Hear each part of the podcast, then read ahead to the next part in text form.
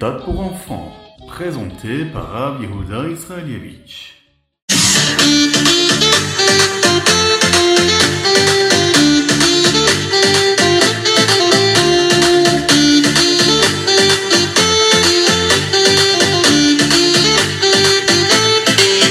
Bonjour à tous, infiniment heureux de vous retrouver pour partager avec vous le Ritat du jour. J'espère que vous allez bien. Nous allons démarrer dans quelques instants. Nous sommes aujourd'hui le Yom Sheni, le deuxième jour de la semaine, Parashat Devarim, Chafret Tamuz, Kohar Tamuz. Aujourd'hui, c'est un jour où on peut prendre beaucoup de force. Et Tafshin Pegimel, Shnatakel, l'année du rassemblement.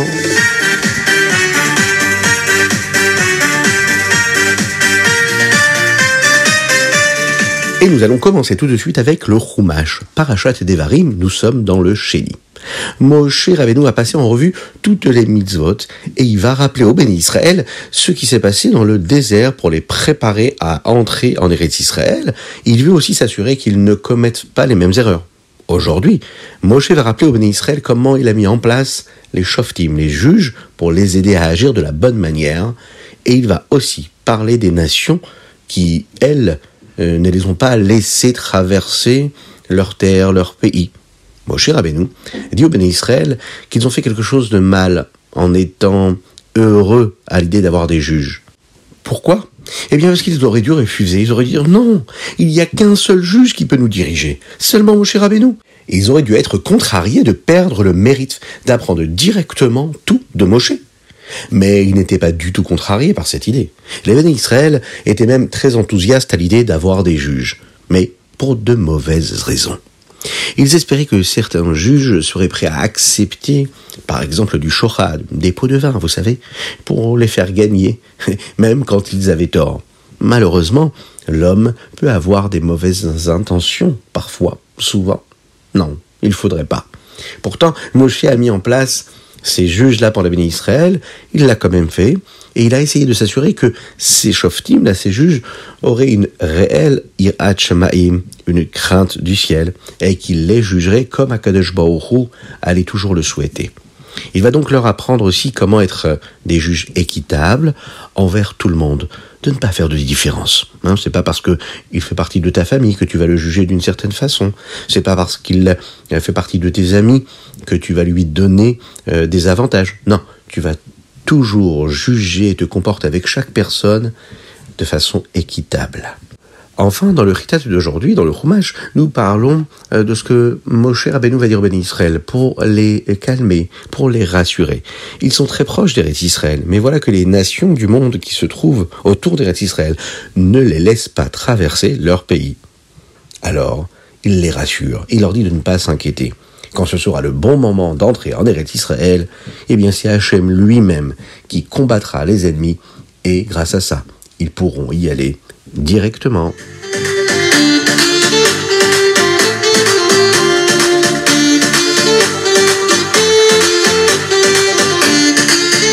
Nous passons tout de suite au Teilim du jour. C'est très important de lire tous les jours les Teilim du jour. Et aujourd'hui, ce sont les Teilim 135 jusqu'au 139. Dans le Teilim, Kouf Lamet Tête, il y a quelque chose de très spécial que l'on peut lire et comprendre. Il nous apprend qu'une personne doit servir Dieu et comment il doit servir Dieu? Aucun autre Teilim ne le fait de la manière dont on peut le voir ici dans ce chapitre-là des Teilim. L'une des choses que David Ameller nous dit concerne la création d'Adam Arishon, le premier homme.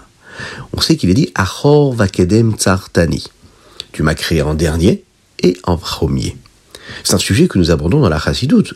Et on rappelle et on se pose cette question-là. Mais qu'est-ce que ça signifie? Comment Adam peut être celui qui a été créé le premier et en même temps le dernier Le dernier et en premier.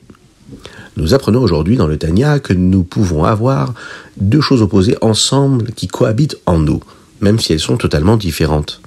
Eh bien, le Rabbi Shonzalman nous explique dans le Torah que Achor, le dernier, signifie qu'il est créé le dernier de la création.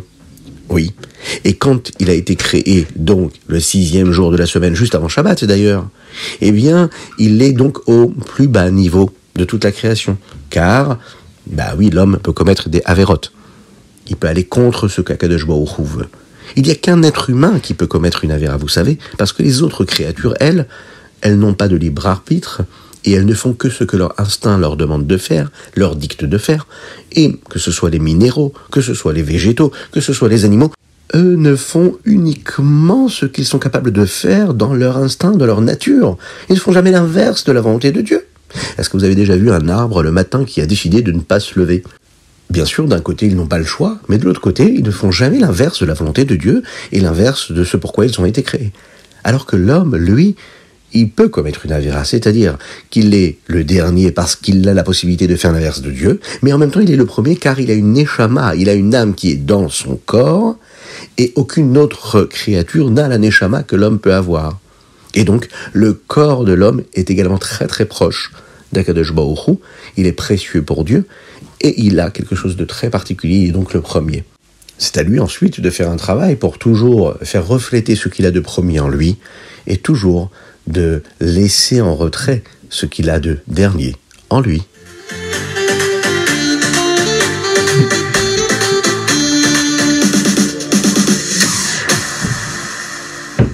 Et nous passons tout de suite au Tanya. Et nous sommes dans la Y Teshuvah, Perek Yud Aleph.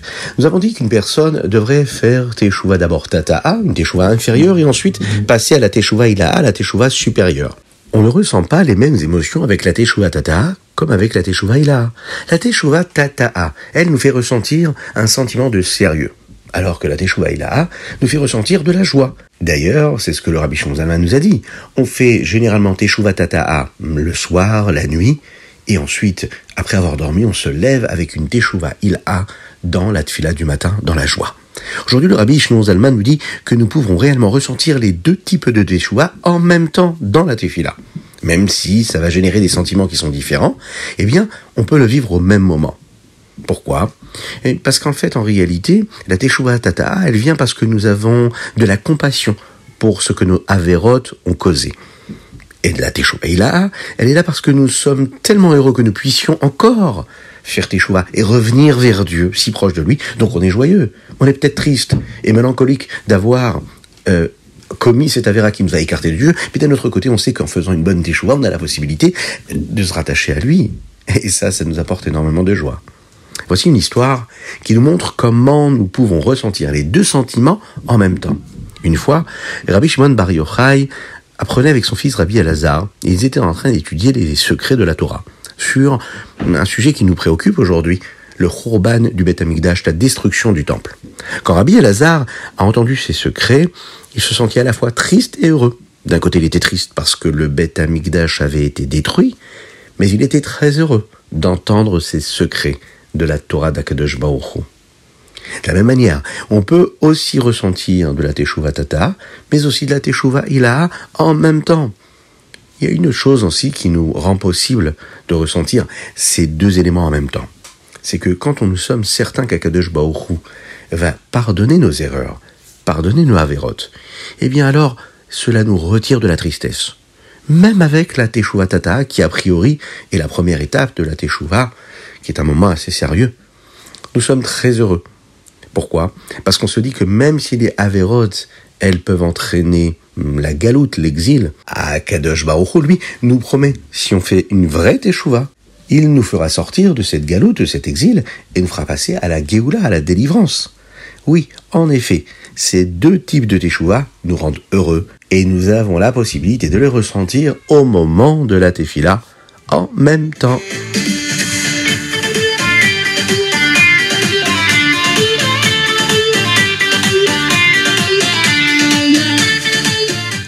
Et nous passons tout de suite au Ayom Yom du jour. Aujourd'hui, nous sommes le Chafres Tammuz. Il y a quelque temps, dans le Ayom Yom, nous avons appris combien il était très important de vivre dans un endroit avec de l'air sain, pur.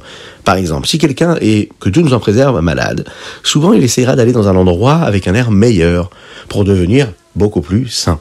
Respirer le bon air. Eh bien, dans la spiritualité, c'est pareil. Nous avons également besoin d'avoir de l'air pur. L'air, lui, devient plus pur lorsque nous disons des paroles de Torah partout où nous allons. De cette façon, nous pouvons ressentir euh, que nous vivons quelque chose de particulier, de spirituel. On vit dans une nouvelle atmosphère spirituelle. Aujourd'hui, le rabbi de Lubavitch nous dit que chacun des rébéim, des maîtres de la chassidoute, avait certains mahamarim, des discours qu'il récitait tous les deux ou trois ans, euh, juste dans ce but-là, qui était quoi? D'améliorer l'ère spirituelle. Voici un de ces Mahamarim de chacun des Rebbeim qui était dit dans ce but-là. Le Rabbi Shonzalman a dit le Mahamar Echaltsu, la parachat de la semaine dernière, qui correspond à la parachat Matot. Et il est d'ailleurs imprimé dans les Torah avec des notes du Tzemar son petit-fils. Ensuite, nous avons le deuxième rabbi de la dynastie Chabad, le Admour Aem Tsa'i. Il dit un Mahamar qui s'appelle Yafé Shahahat. C'est dans le Sefer Derech du Admour Aem Tsa'i qu'on peut le retrouver. Et il est expliqué ici dans les dix premiers prakim. On peut retrouver d'ailleurs cela dans ce livre qui est le Derechaim, dans lequel il y a beaucoup d'explications qui permettent à l'homme de faire beaucoup de teshuva, une bonne teshuva. Ensuite, nous avons le Tzemar Tzedek, le petit-fils du Rabbi Shimon Zalman de Liadi, qui a dit un mamar qui s'appelle Matovu, qu'on peut retrouver dans les Torah, que nous avons appris dans la parasha de Balak. Ça parle encore une fois de la teshuva. Ensuite, nous avons le quatrième rabbi de la dynastie Chabad, qui est le rabbi Maharash, rabbi Shmuel, Mika Mocha Ba'elim. Ce Mahamar-là, il était encore une fois répété. Ensuite, nous avons le rabbi Rachab, qui a dit le Mahamar Veyadat Ayom. Il a été prononcé à Moscou. Il parle de la force qu'un juif peut avoir pour surmonter les épreuves. Que Dieu fasse que nous n'en ayons jamais. Bezrat Hashem.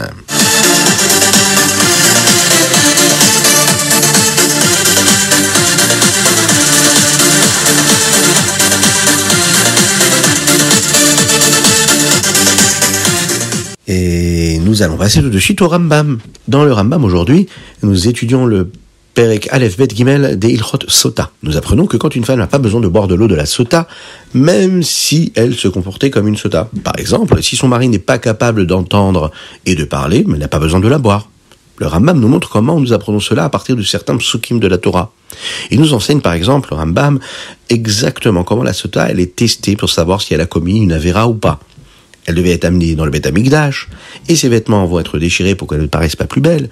Il devait y avoir de la poussière et du bois qui étaient mis euh, dans un bol d'eau. Il y avait également un morceau de parchemin qui contenait certains mots, y compris le nom d'Akadosh Baruch le Shem Ameforash. Tout cela était plongé dans l'eau et les lettres étaient frottées dans l'eau.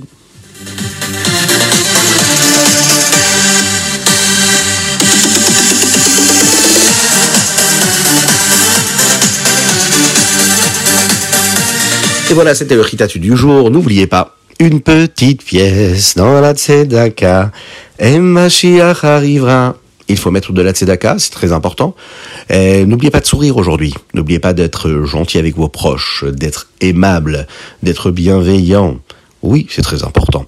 La Havat Israël, c'est ce qui permettra la construction du troisième Beth Amigdash. On doit le vivre, on doit le ressentir, on doit tout faire pour décupler notre Havat Israël, notre amour du prochain. Que Dieu vous bénisse et qu'il vous protège, qu'il vous inonde de bonté, de grâce, de miséricorde, que vous puissiez vivre une vraie belle journée de joie véritable, de réussite matérielle, spirituelle, dans tous les domaines, à l'infini. Que Dieu vous bénisse pour cela. La dédicace du jour, c'est la réussite et la guérison totale de Avraham Nissim Ben Sultana. Une belle réfouachenema, Bekarov Mamash, que nous envoie le Mashiach et que nous puissions en fait en réalité eh bien, effacer toutes les larmes des visages, que tout se transforme en de la joie véritable, de la sainteté véritable, et que la vie perdure jusqu'à l'infini. Oui, c'est important de le dire et de s'en souvenir. Vous pouvez envoyer vos dédicaces sur ritat.fr, mais également sur le WhatsApp du 06 61 76 87 70. Aujourd'hui, nous avons une dédicace et un réel Mazal Tov pour deux personnes qui se sont fiancées. Et ça, c'est une excellente et bonne nouvelle.